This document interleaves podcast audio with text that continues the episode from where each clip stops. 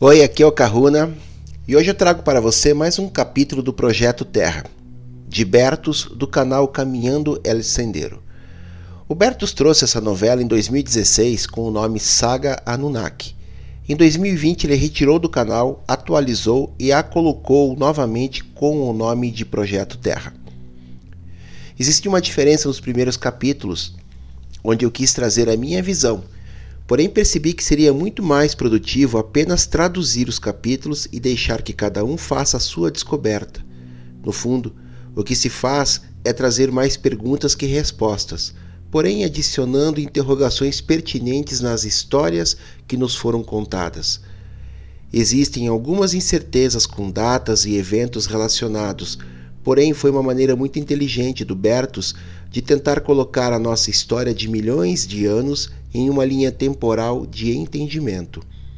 É possível que durante os vídeos você acabe acessando algum fractal seu por ressonância e isso acabe reverberando dentro de você, como se você já soubesse tudo isso, ou até com sentimentos e emoções. E esse é o meu objetivo: religar você ao seu tecido de consciência e a todos os seus fractais, para que você se liberte dos contratos e implantes do cristianismo, de Evé, de Jeová, entre outros. Sou terapeuta, atendo presencialmente aqui em Curitiba e à distância no mundo inteiro. Desenvolvi um método que, através da apometria, cura estelar, magia, reintegração psicoespiritual, entre outras técnicas associadas à minha ancestralidade e conexões, me permitem conectar com seu tecido de consciência. E com isso removemos implantes, holografias e tudo aquilo que está controlando você possibilitando que assuma o controle dessa e das outras experiências, pois para mim o tempo não existe e esse trabalho é realizado nesse universo que é você. Se quiser saber mais sobre o meu trabalho, me chame no WhatsApp, que está disponível na descrição do vídeo. Contribua com o canal, todos os dados estão na descrição do vídeo. Toda ajuda sempre é bem-vinda e eu retribuo colocando você no meu Ho'oponopono de prosperidade e gratidão que faço todos os domingos. Sugestões, dicas de outros livros, perguntas que não façam parte do conteúdo do vídeo, passe um e-mail, sempre respondo. Vamos ao vídeo de hoje. Hoje prestamos homenagem a uma das cidades mais enigmáticas que podemos encontrar a nível mundial, Toledo, que durante séculos não só foi a capital do mais extenso império jamais visto pelo homem, mas também o centro mundial do conhecimento, com letras maiúsculas.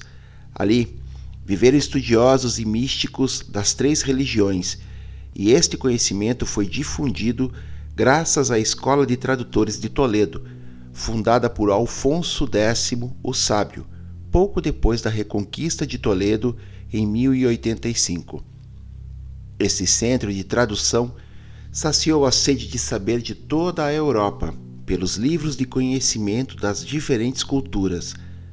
Mas não eram apenas livros religiosos ou médicos. Tinham também livros de magia, alquimia, cabalísticos e herméticos, que fizeram de Toledo, até hoje, um verdadeiro condensador de energias sutis, assim como, por exemplo, os templos egípcios da antiguidade.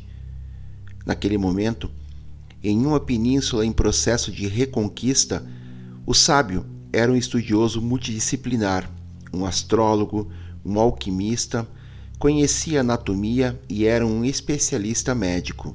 Porém, consideravam-se a magia, a astrologia, a alquimia e a manipulação de energias sutis ainda parte do conhecimento humano, e não foi em vão que tudo isso foi chamado de ciência toledana um conhecimento que permaneceu escondido após o Renascimento, quando a ciência racionalista a desprezou, deixando esse conhecimento fadado ao esquecimento, sobrevivendo até hoje praticados secretamente por poucos, esperando o momento adequado para a revelação.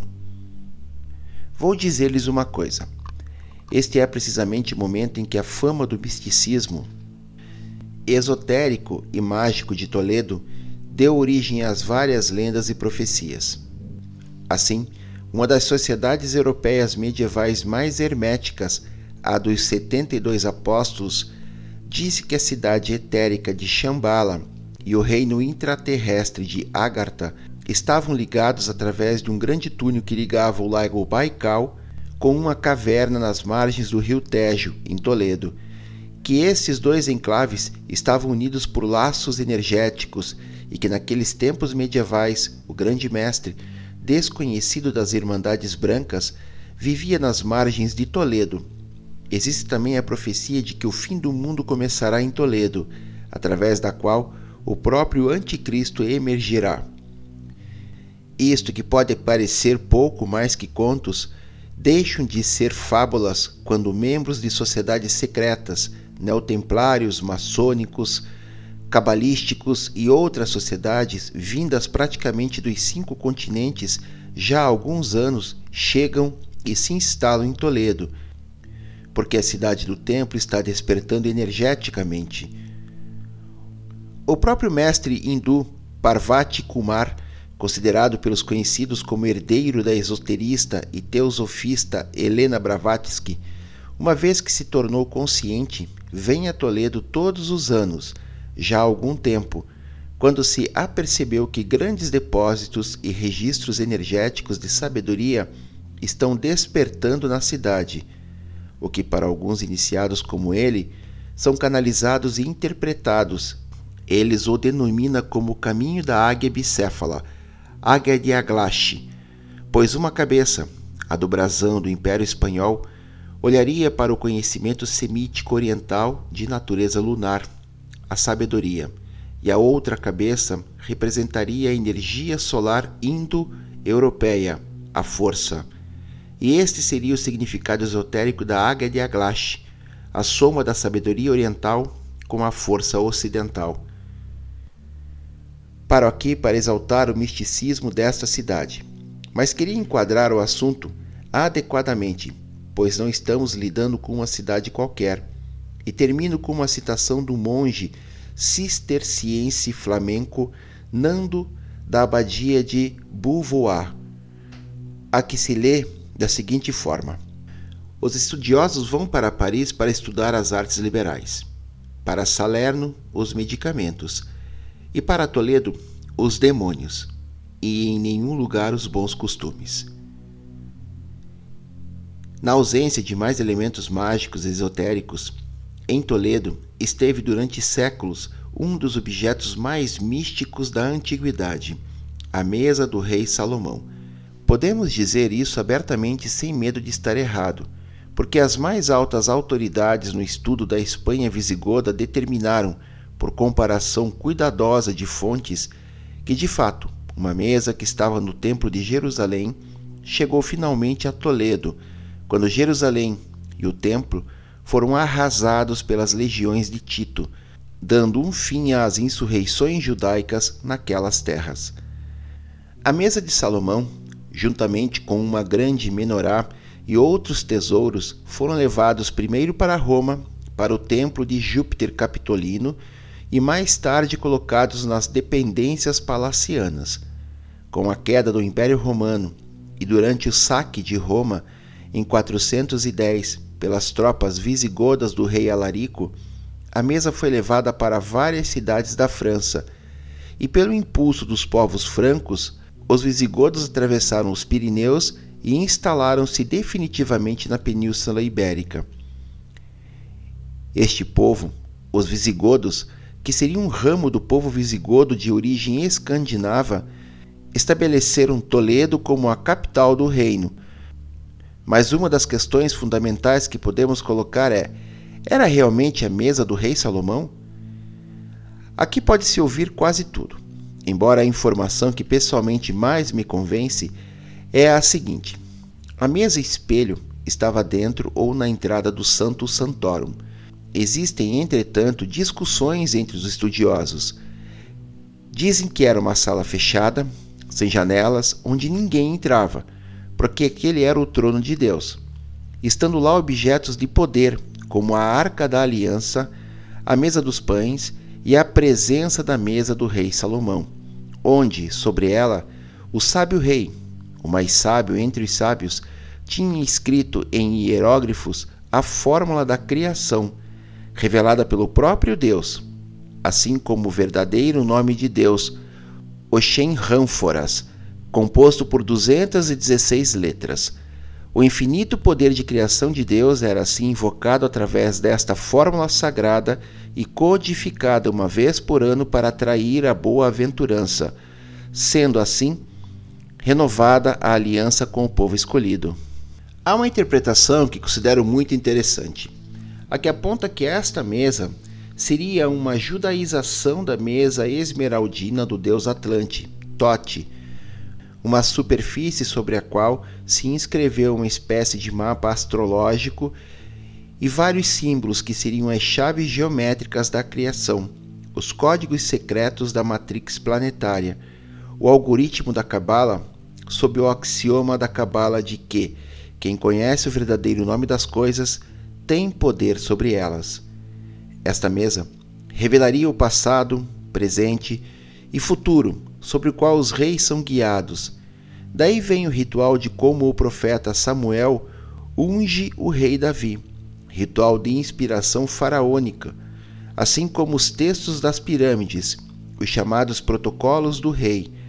Portanto, a mesa oferecia, entre outras coisas, não só visões do futuro, mas dava legitimidade e poder ao rei, pois ele era ungido de acordo com as regras divinas e assim o monarca obtinha a aprovação de Deus, razão pela qual os reis e visigodos deram importância capital à mesa, uma vez que os monarcas foram ungidos e coroados sobre ela, localizando-a numa das intricadas grutas subterrâneas de Toledo, a chamada Caverna de Hércules. Sobre isto há registros históricos que dizem que havia uma figura palaciana de grande importância com o título de Conde Guardião da Custódia do Antigo Tesouro, referindo-se explicitamente à mesa e aos outros artefatos que a acompanhavam. Com a mesa, tinha um protocolo rigoroso, pois não podia ser visitada mais do que uma vez por ano, sob o perigo de desencadear a ira de Deus. Disse também a antiga tradição que a mesa era guardada por algo como um autômato guardião de grande altura munido de enormes malhos, movido por uma energia semelhante à que hoje podíamos interpretar como elétrica. Tinha-se enorme respeito por este protocolo, pois não segui-lo corretamente, conforme contam-se as crônicas, acarretou a mais de um visitante que não estava devidamente vigilante e seguindo o ritual, a morte ali sem solução. Assim, Após a morte do rei Vitiza no ano 710, os confrontos palacianos entre Dom Rodrigo, a noroeste, e Águila, a sudeste, tiveram lugar. Este último faz um acordo com Tariq, que concordou em arregimentar e liderar o exército muçulmano do norte da África para o ajudar militarmente a tomar o poder da coroa visigoda de Dom Rodrigo. Mas quando Tariq cruza o Estreito de Gibraltar com sete mil beriberes, começam a ser vistas as suas verdadeiras intenções, a de invadir e tomar conta de toda a Península Ibérica. A tradição diz que, diante desta situação desesperada, o rei Rodrigo procuraria conselhos divinos à mesa do rei Salomão. Entrando desesperadamente e rapidamente na caverna de Hércules, onde se encontrava a mesa espelho, e quando se encontrava diante dela, Dom Rodrigo via imagens de soldados árabes desembarcando em algumas praias. Uma voz se dirigiu, uma voz se dirigiu ao rei Rodrigo dizendo: Quando você chegar até aqui, homens, como está vendo agora, tomarão a península. A incursão dos exércitos muçulmanos pela Península Ibérica seria quase imparável, e o próprio Rodrigo perderia sua vida ao enfrentá-los na Batalha de Guadalete. Pouco antes, o tesouro visigodo, juntamente com a mesa, foram levadas, de acordo com as crônicas, em direção à região de Extremadura, já que esta era um território forte dos rodriguistas. Mas é nesta transferência que, historicamente, se perde o rastro da mesa e começam as suas lendas variadas onde alguns dizem que estaria muito perto de Guarrazar, a apenas 18 quilômetros de Toledo. onde, no século XIX, foi encontrado um luxuoso tesouro visigótico, com as suas famosas coroas votivas. Outros dizem que poderia ter sido levado mais para o norte, talvez Alcalá de Henares ou Astorga, ou ainda há teorias que falam dos picos da Europa ou do intricado vale de Liébana em Cantábria. Mas uma coisa é clara, e é a hipótese mais poderosa de que a mesa ainda se encontra numa das muitas grutas de Toledo ou zonas limítrofes. Porque a mesa, além de ser definida talhada em ouro e encravada com pedras preciosas, pesaria mais de uma tonelada. E reza a lenda que no final do dia, uma das mulas que subia com a mesa caiu morta e esgotada do titânico esforço. Hipóteses à parte, há um detalhe muito decisivo que os próprios estudiosos judeus, hoje em dia, dizem com muita certeza que a mesa ainda está em Toledo. E outro detalhe que ninguém deve se enganar, não estou aqui falando de lendas, é que a mesa foi procurada no passado, incluindo o próprio Vaticano, e ainda hoje está sendo procurada por sociedades secretas e outras quaisquer. Seja como for, da mesa, segundo se diz, foram feitas cópias e que o mais importante não era o objeto em si, mas sim compreender os códigos ocultos inscritos nela.